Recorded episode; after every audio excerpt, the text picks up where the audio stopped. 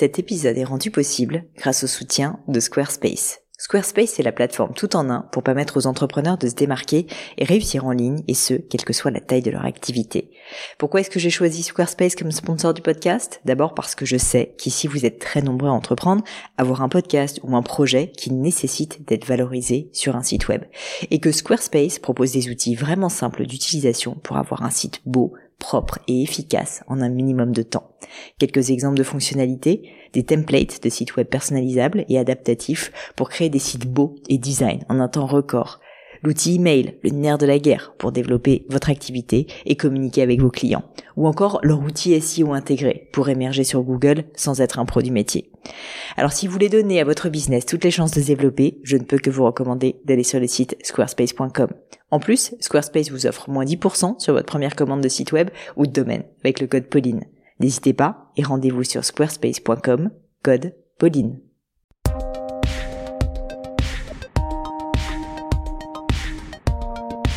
Hello, hello mes chers amis, ici Pauline Agneau et bienvenue dans un nouvel épisode du podcast. Avec ce podcast, vous le savez, je vous emmène toutes les semaines à la rencontre de personnalités toutes plus incroyables les unes que les autres. Des chercheurs, des entrepreneurs, des athlètes, des entrepreneurs, des scientifiques, pourquoi pas, dans ce cas précis, un financier, qui ont tous un point commun, être parmi les meilleurs au monde dans leur domaine. L'objectif, c'est de vous aider via ces mentors virtuels à devenir la meilleure version de vous-même. Et cette semaine, j'ai le plaisir d'accueillir sur le podcast Mathias Baccino, DG France chez Trade Republic.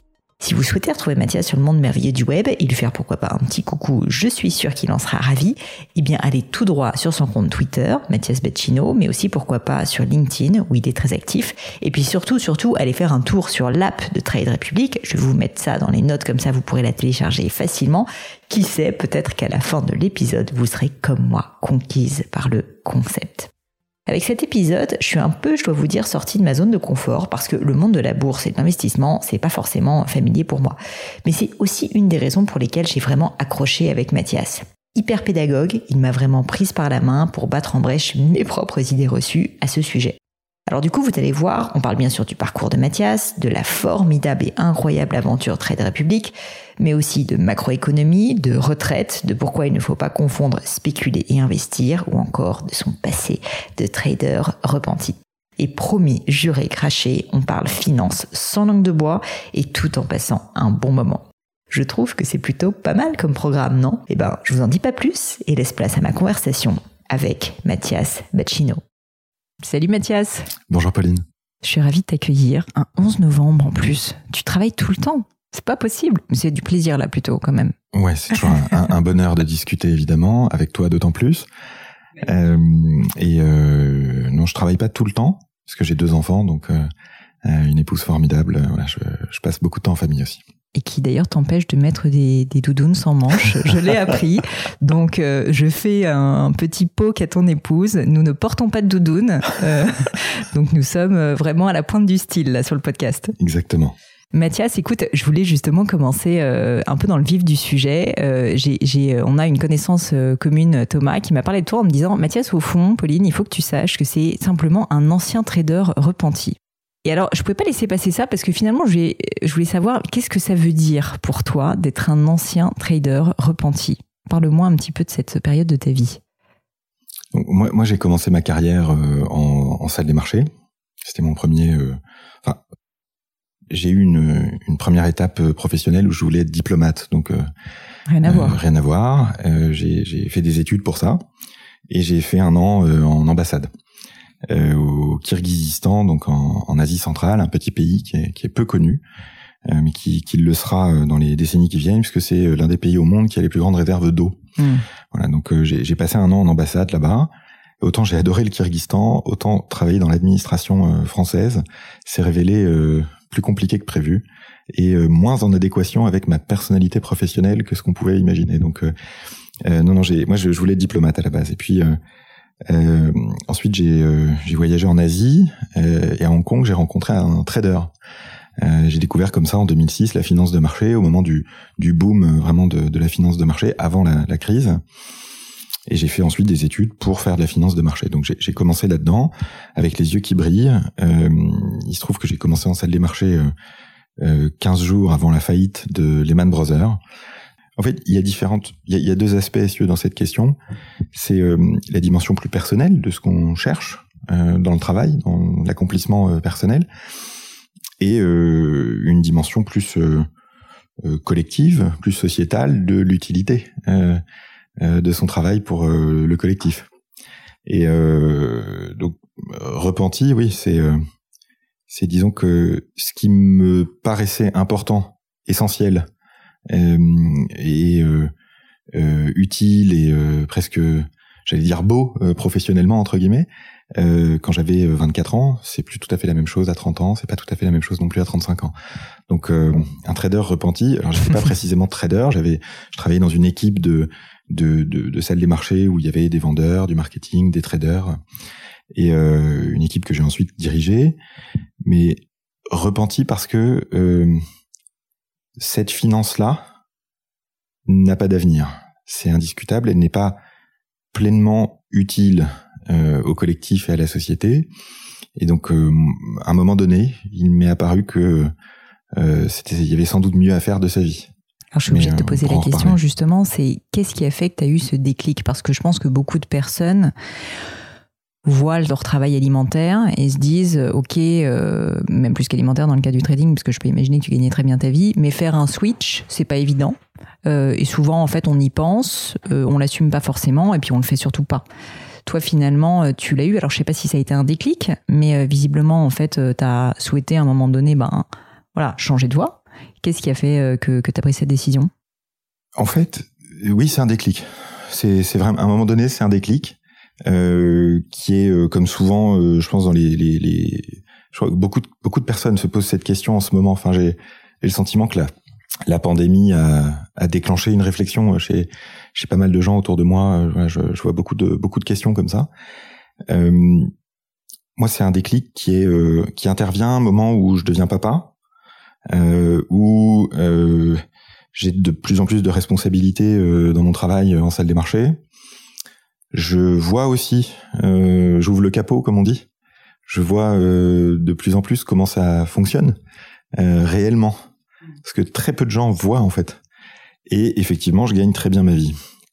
Et donc à un moment donné, je m'aperçois que je vais devenir très jeune, à 28 ans, 29 ans, prisonnier d'un système. Tu, vraiment, tu t'en es rendu compte. Ouais, d'un coup, je le ressens et je m'aperçois que je vais devoir, pour continuer à gagner aussi bien ma vie que ça, pas me compromettre, mais euh, ne pas être euh, pleinement libre, pleinement moi-même. Euh, euh voilà, c'est c'est à un moment donné où je me dis est-ce que j'ai envie de passer 50% de mon temps à faire de la politique interne? Est-ce que j'ai envie de passer euh, 100% de mon temps à essayer juste simplement de gagner de l'argent euh, sans penser aux externalités positives de mon action, quoi. Tu, euh, tu disais donc euh, ancien trader repenti et tu disais finalement que c'est un secteur qui n'a pas d'avenir pour mm. toi. Est-ce que tu peux élaborer, d'autant plus que j'aimerais ensuite euh, faire avec toi, si ça te va, un petit cours d'investissement, on va dire, Made in Mathias, mhm. parce que je pense qu'une grande, grande partie de mon audience s'intéresse au monde de l'investissement, mais n'y connaît en fait pas grand-chose. Et je trouve que ta perspective et celle de Trade Republic, elle est quand même euh, justement très intéressante, parce que plus basée, d'après ce que je comprends, sur le long terme, ce qui est quelque chose qui m'intéresse aussi. Et donc, j'aimerais comprendre d'abord, première question, donc pourquoi pas un secteur d'avenir, le monde du trading, qu'est-ce que tu veux dire par là? Et puis ensuite, on va rentrer dans le petit cours, si tu veux bien. Bien sûr. En fait, euh, la, la, finance euh, traditionnelle euh, fonctionne euh, sans tenir compte des externalités de son action.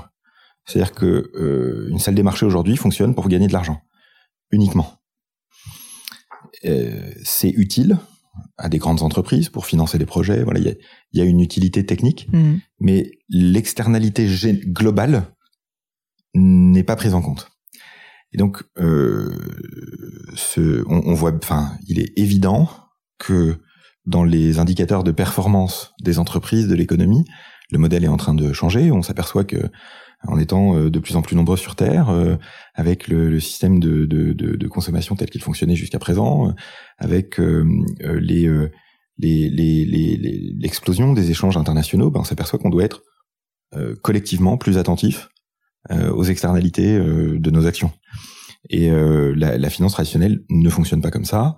Les gens qui y travaillent encore aujourd'hui ne fonctionnent pas comme ça. Et un système où euh, on peut gagner énormément d'argent en très peu de temps sans tenir compte des externalités de son action est un système qui ne peut pas durer dans les décennies qui viennent. Il y a par ailleurs un changement générationnel très fort. C'est un secteur qui, de manière incroyable, commence à avoir des difficultés à recruter. Ouais. Euh, ce qui n'a pas été le cas là. Ce qui, euh, à notre époque, entre guillemets, parce qu'on est à peu près de la même génération, euh, paraît fou, parce que nous, c'était le Graal. Ouais, tout à fait. Mm. Et c'est de moins en moins le cas. C'est un secteur qui est par ailleurs euh, euh, très corseté dans la manière de bosser, ce qui convient pas du tout aux générations Z. Donc, pour toutes ces raisons, ce secteur-là va profondément évoluer. C'est c'est inévitable.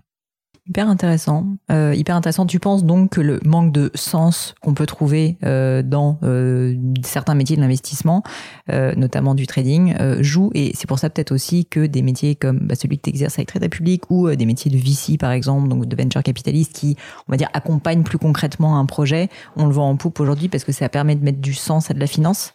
Complètement. C'est 84% des gens veulent aujourd'hui, et c'était pas du tout le cas il y a 15 mmh. ans, mais aujourd'hui, 84% des gens veulent que leur investissement, leur épargne ait du sens. C'est incroyable, hein 84%. ouais, c'est vraiment un changement de, de, de modèle euh, complet, et c'est en partie un changement générationnel, puisqu'on est euh, euh sur les, les, les moins aujourd'hui de 35 ans. Euh, c'est un peu le, le, le, le changement générationnel d'aujourd'hui se fait à peu près avec les moins de 35 ans.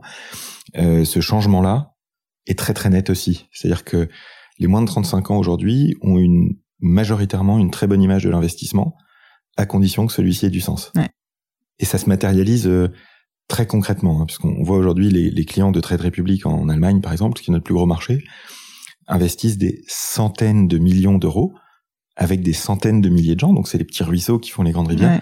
dans la transition écologique, dans les énergies renouvelables, dans euh, euh, les entreprises qui ont une approche plus euh, SRI, euh, donc euh, socialement, écologiquement responsable, euh, qui, qui, qui font du bien en fait, tout simplement autour d'eux.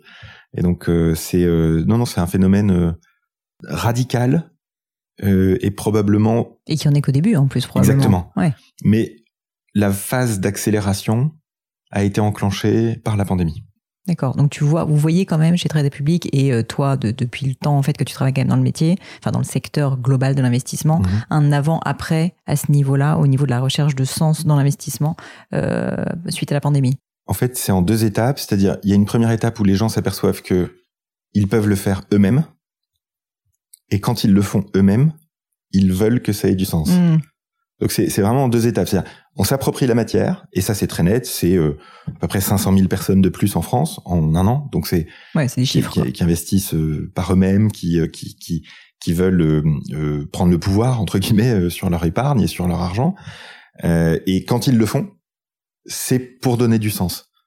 Donc c'est vraiment en deux étapes. Hmm. Alors justement, le côté euh, le faire soi-même, je trouve ça très intéressant parce que je pense qu'une des premières idées reçues, tu vois, moi qui suis pas quelqu'un qui investit hors euh, start-up parce que c'est quelque chose que je connais un peu ou euh, dans des marques, euh, typiquement investir dans de la bourse, je vais être honnête, je ne l'ai jamais fait. Parce que je me dirais, j'ai besoin d'être accompagné, je n'y connais rien, ça va passer un, enfin tu vois, je vais devoir y passer un temps fou en fait et boursicoter toute la journée euh, si jamais euh, le mot boursicoter d'ailleurs est assez horrible. Et donc je voulais avoir euh, ton point de vue sur ces idées reçues que globalement investir en bourse c'est un métier, que en tant qu'individu on ne peut pas le faire et du coup que potentiellement en plus c'est dangereux. Ce qui est incroyable, ce que tu viens de dire correspond à ce que pense la majorité des gens qui pourraient et devraient d'ailleurs investir par eux-mêmes en bourse. Donc Mm. c'est c'est Oui, bah, je suis, euh, assez ah, basiquement, c'est- c'est c'est euh, net, c'est très net. de cible. C'est c'est c'est c'est c'est vraiment très net. Et, et par ailleurs, tu investis dans des startups, ce qui est l'extrême pourtant du spectre. C'est-à-dire c'est le type d'investissement le plus difficile à réaliser, le plus risqué à réaliser, c'est le private equity dans des startups. Mm. Et la bourse te fait peur. Alors que la bourse est le niveau beaucoup un niveau beaucoup moins risqué. Donc c'est très intéressant.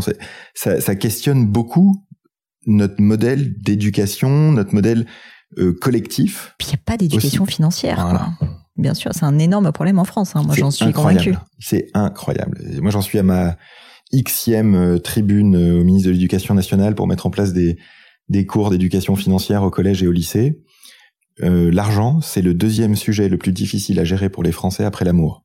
Un sujet tellement. Les deux sujets. Alors l'amour, c'est pas tabou, mais euh, encore le, que. Le plus difficile, le plus sensible, le, mm. le sujet qui les, les, les préoccupe sur les. C'est le deuxième, c'est l'argent. Mm. Euh, c'est très français. Pour être plus précis, c'est très latin. Euh, les anglo-saxons ont une, une, habitude plus forte de l'investissement individuel, là où les latins ont l'habitude de l'investissement collectif, par le biais de la protection sociale.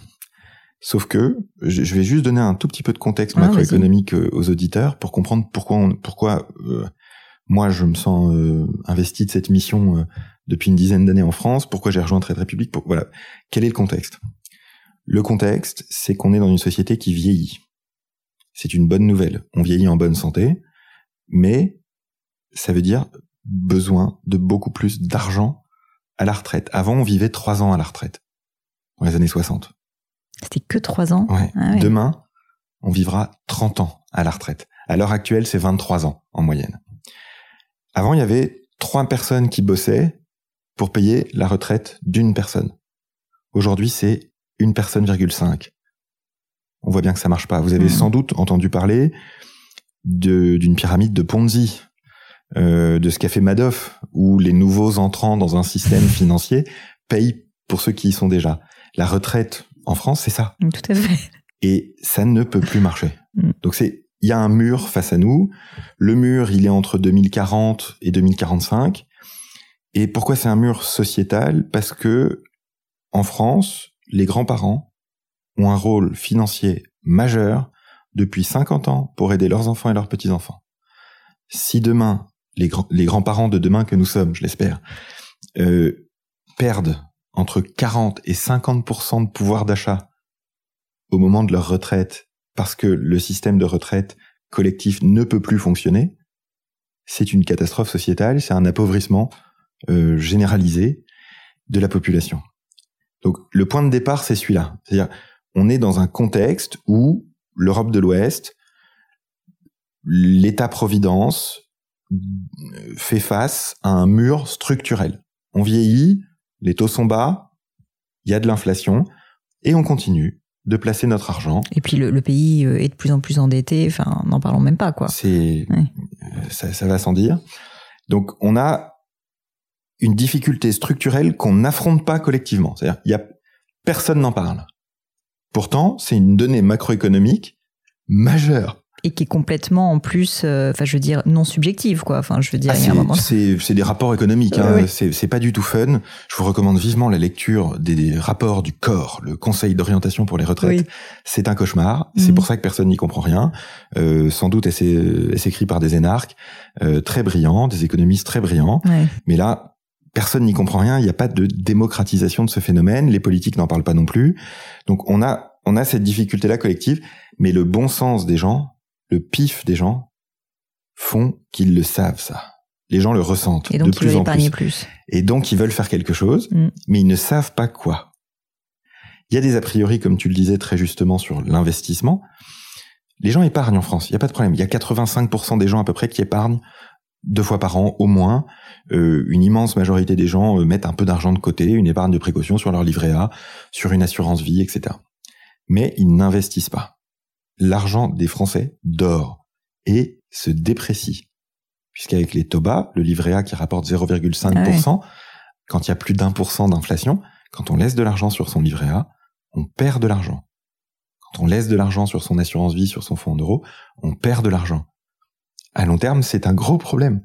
Personne ne le sait. Donc, la bourse, deux a priori que tu as assez bien exprimé.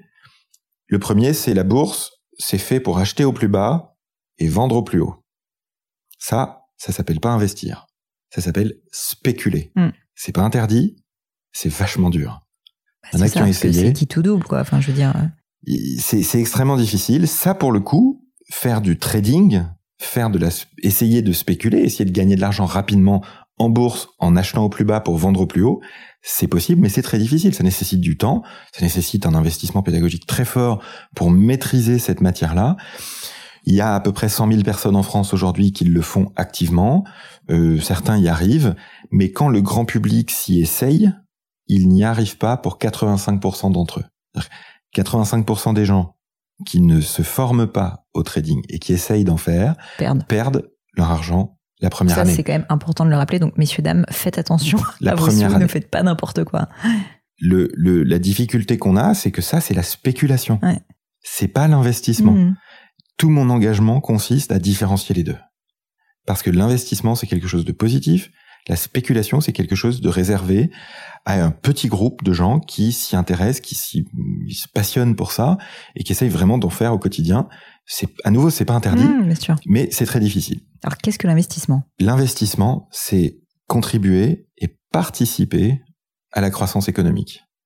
C'est ça l'investissement. Donc, donner du sens aussi à là où on va investir, justement. C'est investir dans ses convictions, c'est investir dans des projets, c'est investir parfois dans des équipes, dans des hommes euh, et des femmes qui développent euh, des secteurs d'activité ou des entreprises. La croissance économique, la bonne nouvelle, c'est qu'en moyenne, depuis 120 ans, en bourse, ça fait 5% par an. Mmh. Ces 30 dernières années en France, en moyenne, c'est 7% par an. Ces 10 dernières années dans le monde, c'est 12% par an, la bourse. Donc, on a là un actif qui est réel, l'économie réelle des entreprises, des secteurs d'activité, la transition écologique, euh, le secteur de l'eau, le secteur de la technologie, le secteur des jeux vidéo, le secteur du luxe. On a plein de secteurs d'activité qui dans le monde se développent et qui ne sont pas accessibles aux gens. C'est le gros sujet, c'est l'accessibilité. Tu l'as dit toi-même tout à l'heure, c'est pas pour moi. Mmh. 80% des Français pensent que la bourse, ça n'est pas pour eux. Mais 82% des Français pensent que la bourse devrait être accessible à tous et pas uniquement réservée à une élite. Là aussi, on est sur un problème très structurel. Premier problème structurel, les conditions macroéconomiques, on en a parlé.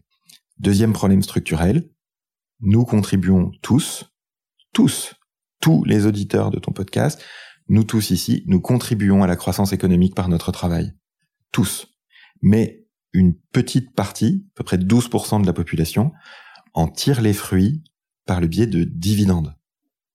C'est un problème. Il faut qu'on arrive à mieux répartir les fruits de la croissance économique. C'est indispensable. Pour ça, il faut rendre l'investissement accessible. Pour le rendre accessible, il faut casser les a priori, il faut changer deux, trois choses que l'État devrait prendre en charge, pourrait prendre en charge par le biais de cours d'éducation financière, ce qu'il ne fait pas. Deux choses à changer. La bourse, c'est fait pour investir un petit peu tous les mois à long terme.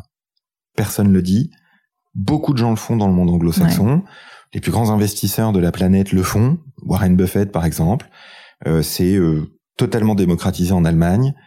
Euh, en France, c'est complètement inconnu.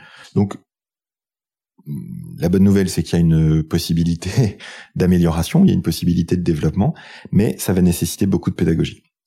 Deuxième élément, je ne sais pas sur quoi investir, je ne sais pas quelle action acheter.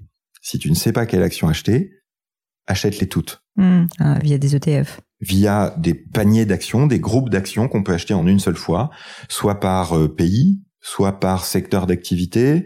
Euh, voilà, il en existe des milliers. Euh, c'est effectivement ce qu'on appelle l'acronyme, c'est ce qu'on appelle des ETF. Euh, sont des fonds euh, qui sont euh, fabriqués par les banques pour englober en une seule fois des dizaines, voire des milliers d'actions, ce qui permet de diversifier. On met pas tous ses œufs dans le même panier et on les met pas tous au même moment. Une fois qu'on a compris ça, on peut investir. C'est-à-dire que le, les gens pensent qu'investir c'est compliqué, alors que pour investir, il y a trois choses à savoir. On investit à long terme, on met pas tous ses œufs dans le même panier, et on en met un petit peu tous les mois. Mmh. Si simplement on diffuse ce message, on ajoute entre 2 et 5% de rendement annuel à l'épargne des Français. Tu vois, c'est hyper marrant ce que tu dis parce que ça me rappelle euh, des conversations que j'ai pu avoir avec euh, certains amis justement qui investissent énormément et qui passent, enfin justement qui n'investissent pas, qui spéculent énormément et qui passent leur temps, d'ailleurs je te remercie pour la distinction, qui passent leur temps du coup à, bah, à faire des moves si tu veux, à changer, à faire des coups, etc. Et en fait je leur disais, mais finalement, est-ce qu'il vaut mieux pas ben, juste mettre quelque chose et ne plus y toucher? Et en fait euh, attendre simplement que au bout, d'un moment, ça va forcément remonter. quoi. Si tu attends sur 25-30 ans. Alors, il faut être patient, certainement, mais ça finit quand même euh, certainement par monter, puisque la croissance du monde, aujourd'hui, on est quand même encore dans un monde qui n'est pas en décroissance, quoi, qui est en croissance. Donc assez naturellement, en fait, on peut penser que si on est très très très très patient, euh, ça peut ça peut continuer à monter même un petit peu. Donc si je comprends bien de ce que tu dis, il faut plutôt être un peu flemmard quand on investit, c'est-à-dire faire ses choix, mais plus trop bouger, plus trop toucher. On peut remettre un petit peu tous les mois, comme tu le dis, mais en revanche, l'idée, c'est justement pas de changer en permanence et pas d'essayer d'optimiser. Et ce que je trouve hyper, hyper intéressant, c'est qu'on est dans une société où on essaye en permanence d'optimiser tout, notre vie permanence, tu vois, et donc de changer, de se dire, ah, mais là, ça va être un peu mieux.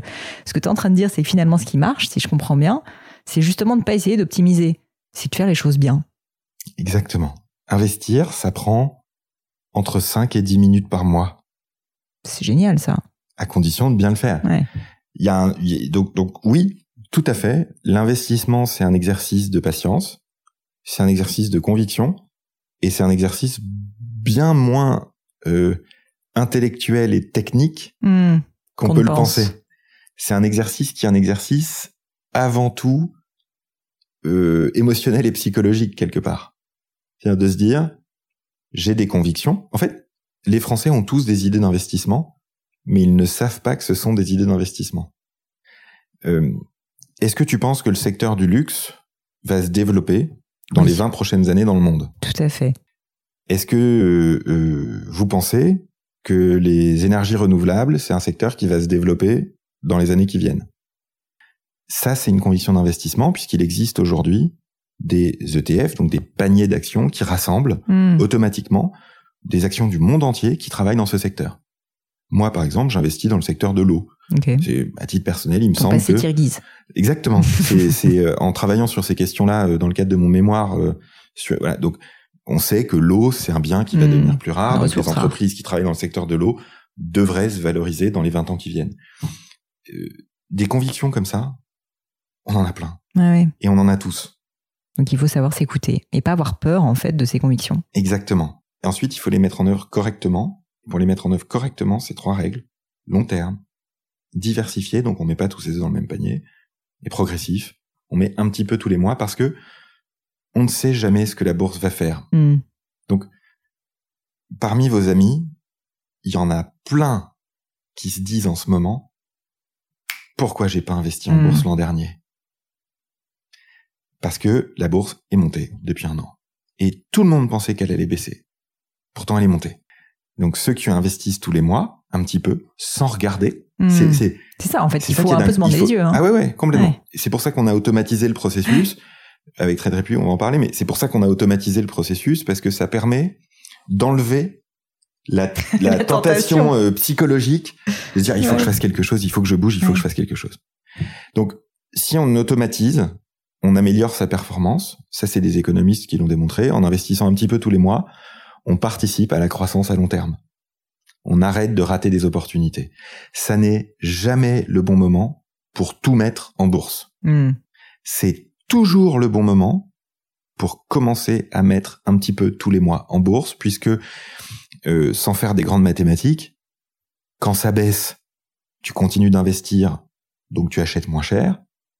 Et si ça monte, tu continues d'investir, donc tu bénéficies de la hausse. Non, mais c'est hyper intéressant ce que tu dis là, parce que je pense que beaucoup de gens sont freinés. Je me mets à la place, tu vois, du consommateur lambda, puisque je le suis, mhm. se disent, ah bah c'est pas le bon moment, donc je vais attendre. Mais en fait, ils savent jamais quel est le bon moment, donc du coup, ils font jamais rien. Et en fait, tu dis, il n'y a pas de bon moment, en fait. Même si c'est au plus haut, en fait, ça montera quand même à un moment donné, si je résume. Le, la seule question qu'on doit se poser avant d'investir un petit peu tous les mois en bourse, à condition de diversifier, mais la seule question qu'on doit se poser, c'est est-ce que je pense que dans les 20 ans qui viennent, il y aura dans le monde de la croissance économique? Hmm. À ça, quasiment tout le monde, à peu près 90% de la population répond oui. Hmm. Donc, c'est toujours le bon moment pour commencer à investir. Ceux qui ont investi dans euh, le CAC 40, donc des entreprises françaises, depuis 1990, ont fait 7% par an en moyenne. Il y a eu des années où c'était moins 15. Il y a eu des années où c'était plus 20. Mais en moyenne, ouais, c'est ça. ils ont fait 7% par an. Faut voir les choses de manière lissée, quoi. Exactement. Hmm. Donc c'est l'investissement, c'est plus simple que ce qu'on pouvait penser. C'est beaucoup plus utile et positif que l'épargne. Quand on laisse de l'argent dormir sur son compte courant, à part enrichir sa banque qui prend des frais, l'argent ne sert à rien. Quand on investit dans des entreprises par le biais de la bourse, on renforce une entreprise, son projet, sa capacité à se développer. Il y a un slogan euh, du Parti communiste des années 70 qui était nos achats sont nos emplois. Si on le l'adapte à aujourd'hui, c'est nos investissements sont nos emplois. C'est-à-dire que si on a vu la, pandémie, au-delà de, du fait qu'on a eu plus de temps pour nous-mêmes, on a eu plus de temps pour s'occuper du coup de notre épargne, la pandémie a aussi révélé la fragilité du capital des entreprises européennes. On s'est aperçu de, voilà, c'est un mot, on en pense qu'on veut, qui est celui de la souveraineté économique, de, de la capacité de nos entreprises à être fortes, à se développer, à innover. Et on s'est aperçu que les entreprises françaises, en particulier les PME, euh, manquaient de plusieurs dizaines de milliards d'euros de fonds propres. Si les petits ruisseaux font les grandes rivières en bourse, si les particuliers se mettent à investir, ce sont des entreprises plus fortes. Je prends un autre exemple, c'est Amazon. On est tous plus ou moins clients Amazon. Mais on est très peu nombreux à avoir investi chez à Amazon. être actionnaire Mmh. d'Amazon et donc à bénéficier des fruits J'aurais bien aimé investir chez Amazon euh, dans les années, enfin, au moment de la création, parce que je pense que Amazon, aujourd'hui, c'est une action qui vaut hyper cher. Mm. une action individu. Si tu veux acheter une action Amazon, il faut sortir plusieurs milliers d'euros. Ouais. Donc c'est pas accessible. Donc le plus grand nombre, c'est-à-dire l'immense majorité des clients d'Amazon aujourd'hui, ne peuvent pas devenir euh, actionnaires Actionnaires. d'Amazon. Et c'est euh, l'un des éléments clés de la démocratisation, c'est la possibilité d'investir des petites sommes régulièrement Hmm. dans des actions comme Amazon. LVMH, par exemple, aujourd'hui, ça vaut euh, 800 euros euh, à peu près l'action individuelle, donc c'est pas accessible. Si on crée, ce qu'a fait Trade Republic, un système qui permet d'investir à partir de 10 euros tous les mois dans des actions comme ça, on rend accessible l'investissement. C'est tout, moi, ma mission dans les années qui viennent, et depuis 10 ans déjà, Hmm. c'est de rendre accessibles les fruits de la croissance économique. C'est ce qu'on est en train de faire avec Trade Republic. Si on, si on peut investir dans Amazon, on, on récolte les fruits d'Amazon. Si on peut investir dans Tesla, on récolte les fruits et on de n'est pas obligé de mettre des centaines de milliers d'euros Et on dedans. n'est pas obligé de mettre euh, beaucoup d'argent. N'importe qui peut le faire. Je prends souvent un exemple en ce moment, moi, qui m'a beaucoup marqué euh, cet été, c'est euh, Cristiano Ronaldo, le footballeur, qui Ouais. pendant une conférence de presse a enlevé une bouteille Oui. de Coca pour mettre une bouteille d'eau. Eh bien, euh, nous, ce qu'on essaye de faire, c'est d'enlever du regard des jeunes sur les réseaux sociaux, en particulier, euh, les paris sportifs et les sites Mm. de trading hyper spéculatifs, souvent basés à Chypre, à Malte, qui proposent d'investir avec euh, du levier, de prendre Ouais, des ouais, risques, de devenir riche euh, euh, en euh, six mois, etc. etc. À. On essaye d'enlever ça pour mettre devant le regard des jeunes l'investissement à long terme. C'est moins sexy, c'est moins facile, mais c'est beaucoup plus utile, beaucoup plus efficace. Sur le sens qu'on donne à son épargne aussi, on peut observer que le deuxième ETF, donc le deuxième panier d'actions le plus acheté par les clients de Trade Republic, c'est un ETF sur les énergies renouvelables. Donc c'est concrètement, hum, ces deux dernières années, des dizaines, voire des centaines de millions d'euros qui ont été investis dans des entreprises d'énergie renouvelable par une immense majorité de moins de 30 ans, avec des petites sommes hmm. qui font des, Des grandes, grandes rivières. Ouais. Je voulais parler justement de ton parcours aussi euh, chez Trade Republic parce que donc on a parlé un petit peu de ta vie d'avant, de ce déclic et puis maintenant de cette mission euh, que tu as. si je me trompe pas, ça fait neuf mois que tu es DG France, c'est ça, de Trade Republic. Je voulais savoir en fait, c'est quand même assez fou, la boîte venait de lever énormément d'argent, plusieurs dizaines de milliers de millions pardon d'euros. Finalement, quand on arrive à la tête euh, du- d'une boîte comme ça, ça ressemble à quoi les premiers mois? J'aimerais bien que tu me prennes un peu par la main et que tu me dises, ok, euh, tu rencontres les fondateurs, ils t'ont serré la main, euh, et puis maintenant, c'est quand même, voilà, il y a, y a un peu de travail et puis un peu une montagne en face. Concrètement, qu'est-ce que tu as fait? Raconte-moi les premiers mois. Déjà, j'étais tout seul en France, euh, dans mon salon, euh, au début. Je suis entré dans une nouvelle méthode de travail, une nouvelle manière d'envisager le, le travail, Euh, effectivement, deux mois après mon arrivée, euh, donc moi j'ai commencé début mars. Deux mois après, on levait en série C 900 millions de dollars, donc une des plus grosses levées européennes. À quoi ça ressemble? Ça ressemble à une, une, montagne russe extrêmement rapide, extrêmement excitante, et où tu apprends une nouvelle méthode. Moi, un des, un des trucs qu'on m'a appris chez Trade Republic que j'avais pas du tout venant de grandes banques françaises, puis d'une un grand courtier européen. C'est ça, parce que tu as quand même fait le switch de grandes entreprises, on va dire traditionnelles, à une start-up euh, très très très active et rapide. Le, le, le truc qu'on m'a appris, qui m'a le plus marqué au bout de deux trois semaines tout de suite, c'est Mathias, il faut que tu apprennes à échouer plus vite. Hmm. Ça surprend quand on est français, quand on a l'habitude de travailler. L'échec est pas quelque chose qui est valorisé, surtout rapidement. Mais, mais ça veut dire quoi échouer plus vite? Ça veut dire que quand on veut euh, démocratiser quelque chose qui n'a jamais été démocratisé en France, on n'y arrivera pas du premier coup. Donc ça veut dire qu'il faut analyser le problème, formuler une hypothèse, la tester, échouer, hmm. la retester, rééchouer, la retester, réussir. Cette mécanique-là de je comprends le problème, je formule une hypothèse, je teste très vite, très fort, j'échoue, puis je réussis, c'est une mécanique qui est pas du tout française. Et c'est hmm. la manière avec laquelle on développe aussi vite une entreprise. Trade Republic, faut imaginer, ça a commencé son activité commerciale en Allemagne début 2019. C'est dingue. Hein. Deux ans plus tard, un million de clients en Allemagne, dont la moitié ont moins de 30 ans, dont la moitié avaient jamais acheté une action de leur vie, 900 millions de dollars de levée de fonds en série C au bout de deux ans et demi d'activité commerciale.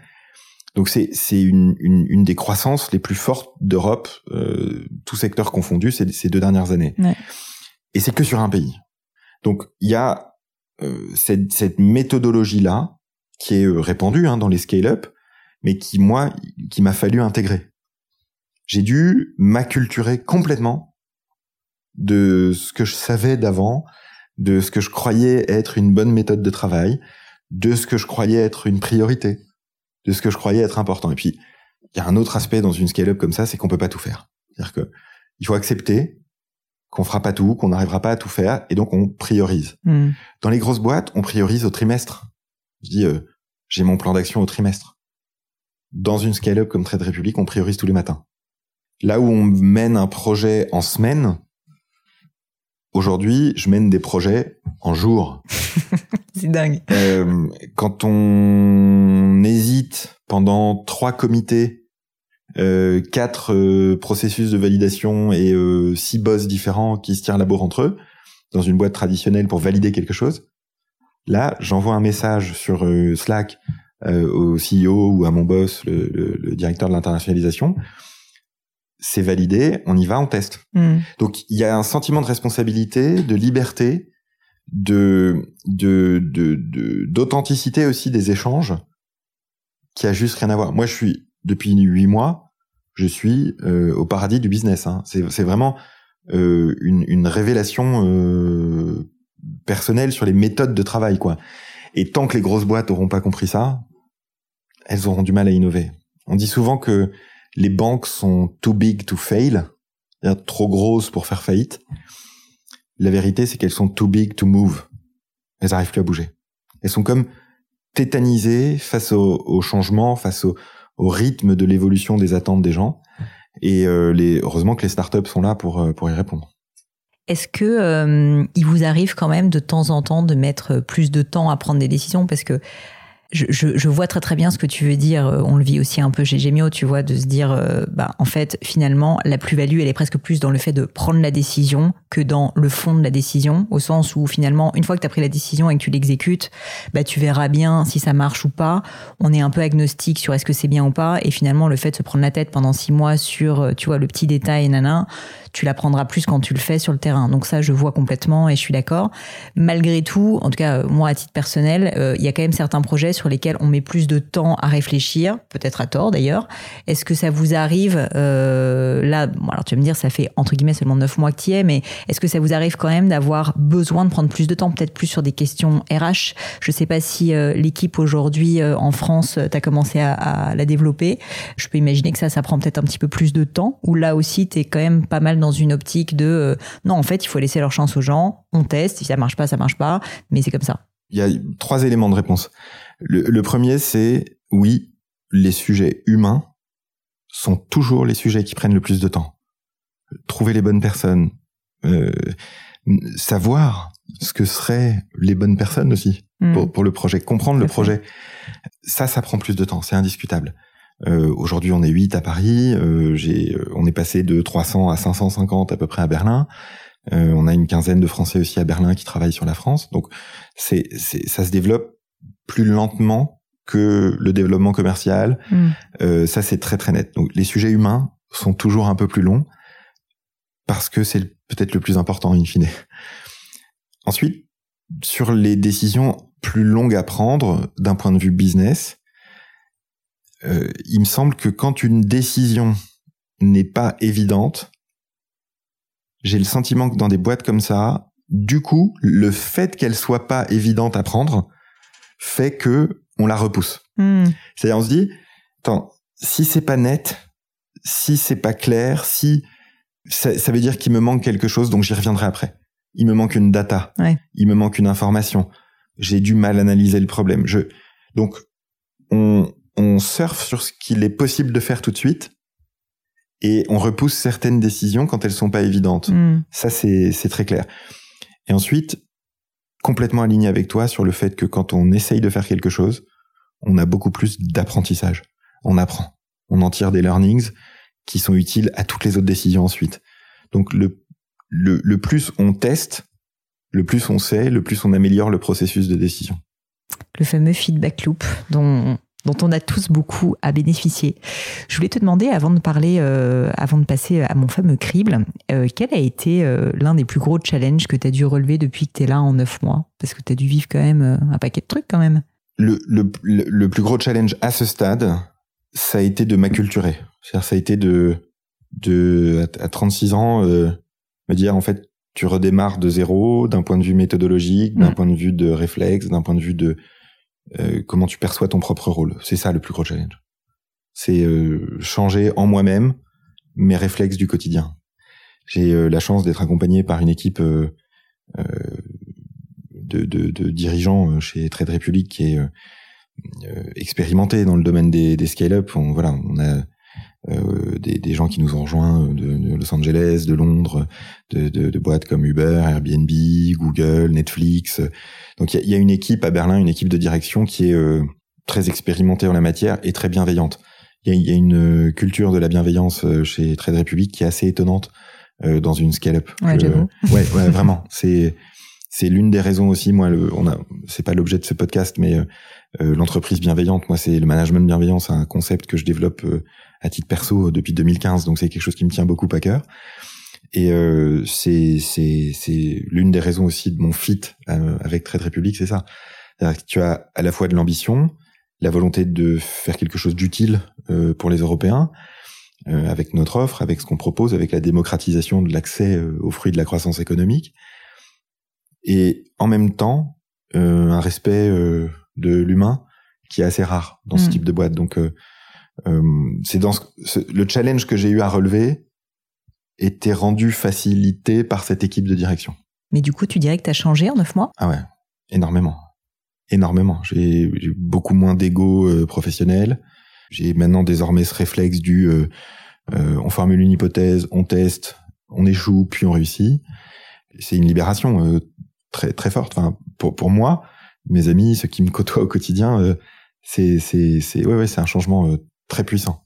Je trouve ça assez cool, tu vois, de se dire que euh, à 36 ans, 35 ans, en fait, on peut vraiment fortement changer. Parce que souvent, les gens se disent, euh, Ouais, enfin, tu vois, il faut une rupture, il faut quelque chose pour qu'on change, je veux dire, à titre personnel et pas même uniquement professionnel. Mais là, je sens qu'en fait, c'est presque psychologique, en fait, si tu veux, comme tu dis, tu parles d'ego, etc. Et que finalement, tu t'es, euh, t'as, grandi, quoi, d'après ce que je comprends. Enfin, je sais pas, pas envie de dire de jugement, tu vois, c'est pas une question de, mais, mais je trouve ça assez fort de se dire que, ben, on peut dans la vie, via une nouvelle expérience, quand même assez radicalement changer ou en tout cas euh, avoir le sentiment de progresser fortement. Donc, bravo pour ça. Et puis, euh, c'est plutôt inspirant, je pense, pour notre audience. C'est bien plus possible que ce que l'on croit. Hmm. Mais ça nécessite une, une conjonction de les bonnes personnes, la bonne équipe, les Puis bons il faut managers. Le aussi quand même. Enfin, je veux dire, il faut. Il faut J'imagine que c'est pas toujours facile de changer, donc euh, il faut. en fait, c'est tu t'aperçois très vite hmm. euh, dans ce type d'environnement que si tu ne le fais pas, de toute façon, ça marchera pas. Hmm. Donc autant essayer. Ah ouais. Écoute Mathias, j'aime bien terminer le podcast par euh, ce que j'appelle mon crible. C'est des questions un peu perso. Euh, et la première, c'est pas forcément dans le cadre de Trade, Trade République d'ailleurs, c'est est-ce que tu as vécu dans ta vie un moment, un grand échec, une erreur fondamentale qui euh, t'a énormément appris sur toi-même? J'aimerais bien que tu m'en parles et que tu m'expliques justement qu'est-ce que tu en as tiré comme enseignement. C'est... Je pense que les grands échecs euh, que j'ai pu connaître, que soit sur le plan euh, euh, personnel ou dans le boulot, des, des, aventures professionnelles qui marchent pas du tout, du temps perdu. je trouve ça une notion moi qui me qui, qui me tient beaucoup à cœur, la notion de temps perdu. souvent, c'est parce qu'en fait, tout part de la capacité à regarder le réel tel qu'il est. C'est-à-dire que les échecs viennent. Moi, mes, mes grands échecs sont venus parce que je ne regardais pas la réalité en face. Hmm. Je, je me voilais la face. Je regardais pas les personnes ou les situations comme elles étaient en vrai. Et cette prise de distance là par rapport au réel, cette, euh, le fait de, d'arrêter de, de projeter mes propres désirs sur la réalité, c'est à la fois terrifiant et c'est une vraie libération aussi, puisque du coup, on a face à soi quelque chose qui est le réel, qui est tel qu'il est, et qui est le, matériau de base sur lequel on peut construire. Mais c'est euh, toujours c'est parti de là. Ouais, parfois on essaie de se convaincre de quelque chose, alors en fait, euh, malheureusement, la réalité est tout autre. Exactement. Tu parlais de temps perdu, tu disais que ça te tient à cœur. Je suis obligé quand même de te poser la question, qu'est-ce que tu veux dire par là? Euh, Peut-être pour des raisons personnelles. j'ai été tout petit euh, du fait du travail de mon père euh, en lien avec la mort. mon père travaille dans le, secteur médical, dans la médecine légale, voilà, c'est un peu mm. les experts, voilà ce genre de, de choses. Donc tout petit, j'étais en contact avec ça et donc la la la finitude de l'homme est un truc qui m'habite beaucoup et donc j'essaye de faire en sorte d'avoir le plus d'impact possible euh, là où je suis, quand j'y suis. On peut se faire pardonner plein d'erreurs. Euh, le seul truc qu'on peut pas rattraper, c'est le temps. Donc soyons euh, utiles aux autres le temps que nous avons. Si tu avais quelque chose à refaire dans ta vie perso, ta carrière, qu'est-ce que tu referais différemment? Le sport. Ah. Ah ouais. T'en faisais pas J'ai arrêté pendant dix ans. J'aurais jamais dû. C'est c'est indiscutable. J'adore cette réponse. Ah ouais, ouais c'est vraiment c'est. Et donc là, tu t'y remis énormément ouais, depuis euh, depuis un an. Euh, moi, je faisais beaucoup de sport étant plus jeune, et j'ai arrêté pendant dix ans, croyant que j'avais trop de travail, que hmm. euh, j'avais des gamins, que je dormais pas, que il fallait faire euh, autre chose, que c'était du temps perdu le sport. C'est indispensable. On a quand on voit que Facebook veut nous faire entrer dans un univers uniquement virtuel avec le métaverse, ça c'est euh, le sport, l'activité physique, c'est tellement indispensable à l'être humain. On l'a pour plein de raisons, pour des raisons biochimiques, mais c'est le truc que j'aurais fait différemment ces dix dernières années, c'est ça. Et donc maintenant, tu fais du sport Beaucoup. J'ai repris. Régulièrement. Ouais, j'ai repris. J'ai découvert la boxe euh, il y a il y a un an maintenant. Et c'est, euh, moi j'ai fait beaucoup de rugby avant. Je suis passionné de rugby, de moto. Euh, euh j'ai fait à peu près tous les sports collectifs. Euh, je fais du snowboard, plein de choses comme ça. Tout ce qui, tout ce qui glisse aussi, du mhm. surf. Euh, et là, la boxe, c'est une révélation. Ouais, il paraît que c'est pas mal pour se défouler. Mais Ouais. c'est très très cardio. Très cardio, très technique, euh, beaucoup de coordination. Et en fait, euh, moi j'ai d'autres activités en parallèle du travail, dans des think tanks. Voilà, je, je j'ai j'ai eu un, un petit problème d'hyperactivité. Je vois ça. Euh, le seul moment où je pense à rien d'autre, c'est quand je suis sur une moto, parce que là, Hmm, vaut vaut mieux être éviter, concentré. ouais. et quand je boxe. Ouais, c'est un Je peu la méditation, quoi, d'une Ouais, certaine ouais, manière. exactement. La, la boxe, c'est un engagement du corps, de l'esprit, c'est de la coordination, c'est puis il faut euh, euh, encaisser aussi. Mais j'aime bien le fait que tu dises que finalement pendant dix ans tu l'as pas fait parce que tu pensais euh, un peu être un pur esprit quoi d'une certaine manière, enfin une force brute de travail. Mais souvent vers l'âge de 35-36 ans, la réalité nous rattrape et on se rend compte que finalement, bah, si on veut que ça soit un marathon et que ça dure bien longtemps, euh, la vie professionnelle, il faut un peu s'entretenir. C'est devenu aussi un plaisir pour toi maintenant. Ah, c'est, c'est quasiment une drogue. Mm. C'est-à-dire, c'est euh, ça, ça, ça participe de mon équilibre euh, de manière essentielle. Et niveau alimentaire, tu fais gaffe justement à aussi essayer d'avoir un corps sain pour, euh, ben, j'ai pas envie de dire optimiser ta vie professionnelle, mais tu vois, euh, mine de rien, ça compte pour être euh, ben, juste plus éveillé, plus performant. Alors ma Et mère, bien est méde- dans ses baskets moi, aussi. Ma mère est médecin nutritionniste. Ah. Donc euh, évidemment, je passe ma vie à faire le yo-yo en termes de poids. Euh, c'est euh, Ah toujours bon, pareil. ouais. C'est les, les fils de cordonniers qui sont les plus mal chaussés, cordonniers qui sont les plus mal chaussés. Donc euh, oui, mais c'est hyper important. ouais. C'est euh, c'est euh, de, de manière générale avec la maturité, la notion d'équilibre. Je pense qu'il, je sais pas hein, si les auditeurs qui sont nés en 1985 comme moi euh, arrivent à un stade de leur vie où ils sont euh, euh, intéressés par cette notion-là. Mais euh, ouais, il y a la notion de sens qui devient très importante et la notion d'équilibre aussi, je pense, qui est, qui est Clairement. indispensable. Est-ce que euh, il y a quelque chose que tu crois, euh, une croyance donc, qui est en fait controversée? Alors c'est une question euh, qui peut paraître très polémique, très politique. C'est un peu le cas, mais globalement, j'aime assez poser la question, tu vois, des, de quelqu'un qui ne partage pas une idée reçue euh, générale. Ça peut être sur tout type de thématique. Si tu n'as pas d'idée, tu n'es pas obligé de répondre. Alors ouais, je suis absolument convaincu, mais ça n'a pas été démontré par la science euh, encore, hein, que le cerveau humain est capable de connexions euh, qui sont aussi radicalement différentes de la manière qu'on a de penser aujourd'hui que l'ordinateur quantique est à l'ordinateur traditionnel. Je suis absolument convaincu que notre intuition, Hmm. c'est en fait une forme de raisonnement euh, et de d'association d'idées qu'on ne maîtrise pas encore bien. Je, suis profondément convaincu que le cerveau humain est capable de faire des choses euh, et de construire des raisonnements qu'on n'a pas du tout encore euh, compris ou, identifié ou mappé. Euh, donc je suis très curieux du futur de ce que recèle le futur dans l'utilisation de nos propres capacités. Je vois déjà le titre de ce podcast, le trader euh, ésotérique. non, je blague. Mais non, c'est hyper, c'est hyper le- intéressant. C'est le passé hippocagneux. euh, Mais j'aime bien cette idée. C'est marrant, j'ai fait une interview il y a pas longtemps. euh, on parlait de Carl Jung, rien à voir, qui Mhm. apparemment a donné un, un nom à, l'un de ces phénomènes qu'il appelle les synchronicités, Ouais. où en gros, ben, par exemple, tu penses à quelque chose, tu penses à ta femme, et bam, à ce moment-là, elle t'appelle. ouais. Et en fait, il y a vraiment des chercheurs, justement, tu parlais de physique quantique, qui ont fait des, des recherches, mais pendant 25 ans, si tu veux, pour essayer de comprendre quel était le lien et qu'il devait y avoir finalement un phénomène. Alors malheureusement, c'est pas encore prouvé, mais peut-être que dans quelques années, on pourra se revoir et tu me diras, tu vois, j'avais raison. En tout cas, merci d'avoir partagé ça. Encore deux questions. Est-ce que tu as une maxime, euh, une citation qui te tient particulièrement à cœur et que tu pourrais euh, partager avec nous? Plusieurs, mais euh, Ça peut être plusieurs. pour le management, Pff, ouais. hard on facts, soft on people. Ah, c'est pas mal. Hard on fact, soft on people. Ça c'est c'est chaque les managers devraient se dire ça tous les matins. Donc ça veut dire que tu transiges pas sur les critères objectifs. Ouais.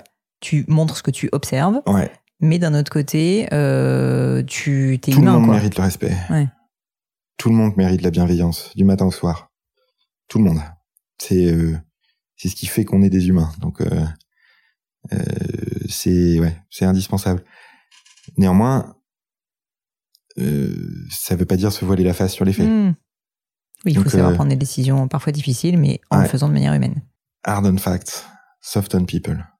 Très intéressant. Et une dernière question, donc je parle là maintenant à l'hypocagneux en face de moi. Quel est le livre ou les quelques livres qui ont un peu changé ta vie, qui ont été des livres phares pour toi, que tu pourrais partager avec nous? Alors, c'est très difficile comme question parce que souvent on se dit ah mais attends c'est quoi le dernier livre que j'ai lu, etc. Là, je te parle plutôt, tu vois, de livres un peu fondamentaux pour toi que tu pourrais recommander, s'il y en a. Moi, je peux pas dire Harry Potter. Bah si, tu peux. Euh, S'il a changé ta vie et qu'en fait euh, tu veux maintenant devenir magicien. Non, moi, j'étais très, je suis très heureux de voir ma, petite, ma fille de, de 7 ans euh, euh, commencer à lire Harry Potter. C'est ses premiers livres, voilà, c'est c'est marrant. Euh, non, moi, bon, il y a de la philo évidemment. C'est quand, quand tu réussis à rentrer vraiment quoi dans un bouquin de philo, c'est c'est probablement les bouquins qui te font le plus réfléchir. Hmm. Euh, ces dernières années, euh, probablement Comte Sponville, ouais. C'est euh, J'aimerais bien l'avoir sur le podcast pour tout te dire. ah ouais ouais, lui c'est un des. je pense que c'est un de ceux qui a le mieux, qui ressent le mieux l'époque. T'as un livre en particulier qui t'a Non plu? là franchement ces dix dernières années le mec a été très bon. Donc Oui, il est pas mauvais, ouais. ouais, ouais ouais, Comte Sponville. André, si jamais vous nous écoutez, euh, vous êtes le bienvenu sur le podcast. Super. Bah écoute Mathias, merci beaucoup. C'était passionnant. Si on veut te retrouver, je sais que tu es actif sur Twitter, très Twitter, actif sur ouais, Twitter, LinkedIn, LinkedIn aussi. Twitter, LinkedIn, très bien. Et puis l'appli Trade République. On va sur l'app Trade République. euh, il y a beaucoup de choses sur Il y a beaucoup de contenu hein, aussi, c'est ça. Je Oui. mettrai en tout cas euh, toutes les notes euh, dans l'épisode. Un dernier mot de la fin, un message à faire passer. C'est le moment ou jamais. Euh, notre épargne et notre avenir, investissons-la. Écoute, je te remercie mille fois. À bientôt Mathias. Merci Pauline. Et voilà, fini pour aujourd'hui. J'espère que l'épisode vous a plu. Merci d'avoir passé tout ce temps avec moi. Et quelques petites choses avant de vous quitter. D'abord, si vous cherchez les notes de l'épisode avec toutes les références, bah, c'est simple, allez directement sur le blog du podcast. Donc c'est www.le-du6gratin.fr. Vous trouverez normalement toutes les infos dessus.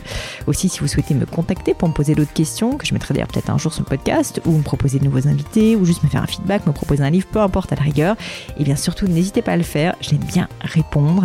D'être assez active sur les réseaux sociaux et en particulier sur LinkedIn et sur Instagram, qui sont mes deux réseaux sociaux de prédilection. Donc, sous le pseudo Pauline Legno, tout attaché. C'est très simple. Dernière chose, un truc qui compte énormément pour moi, et je sais que c'est pénible à faire, mais vraiment ça compte, c'est si vous me laissez une note 5 étoiles ou que vous parlez du podcast autour de vous ou que vous mettez un avis. Et la note 5 étoiles, c'est en particulier sur Apple Podcast, sur iTunes. Pourquoi? Bah Parce que c'est là qu'il y a le plus d'écoute et avoir des notes en fait permet de donner plus de visibilité au podcast. Donc vraiment, vraiment n'hésitez pas. Et si on est si nombreux à écouter le gratin, euh, à faire partie de cette communauté, bah, c'est grâce à vous et justement à toutes ces personnes. C'est plus de 3000, 4000 personnes qui ont à chaque fois pris le temps de mettre des notes. Donc ça m'aide beaucoup et merci à eux. Comme à chaque fois, vraiment un grand, grand merci de m'avoir écouté jusqu'ici. J'espère que l'épisode vous a plu et je vous dis à très bientôt.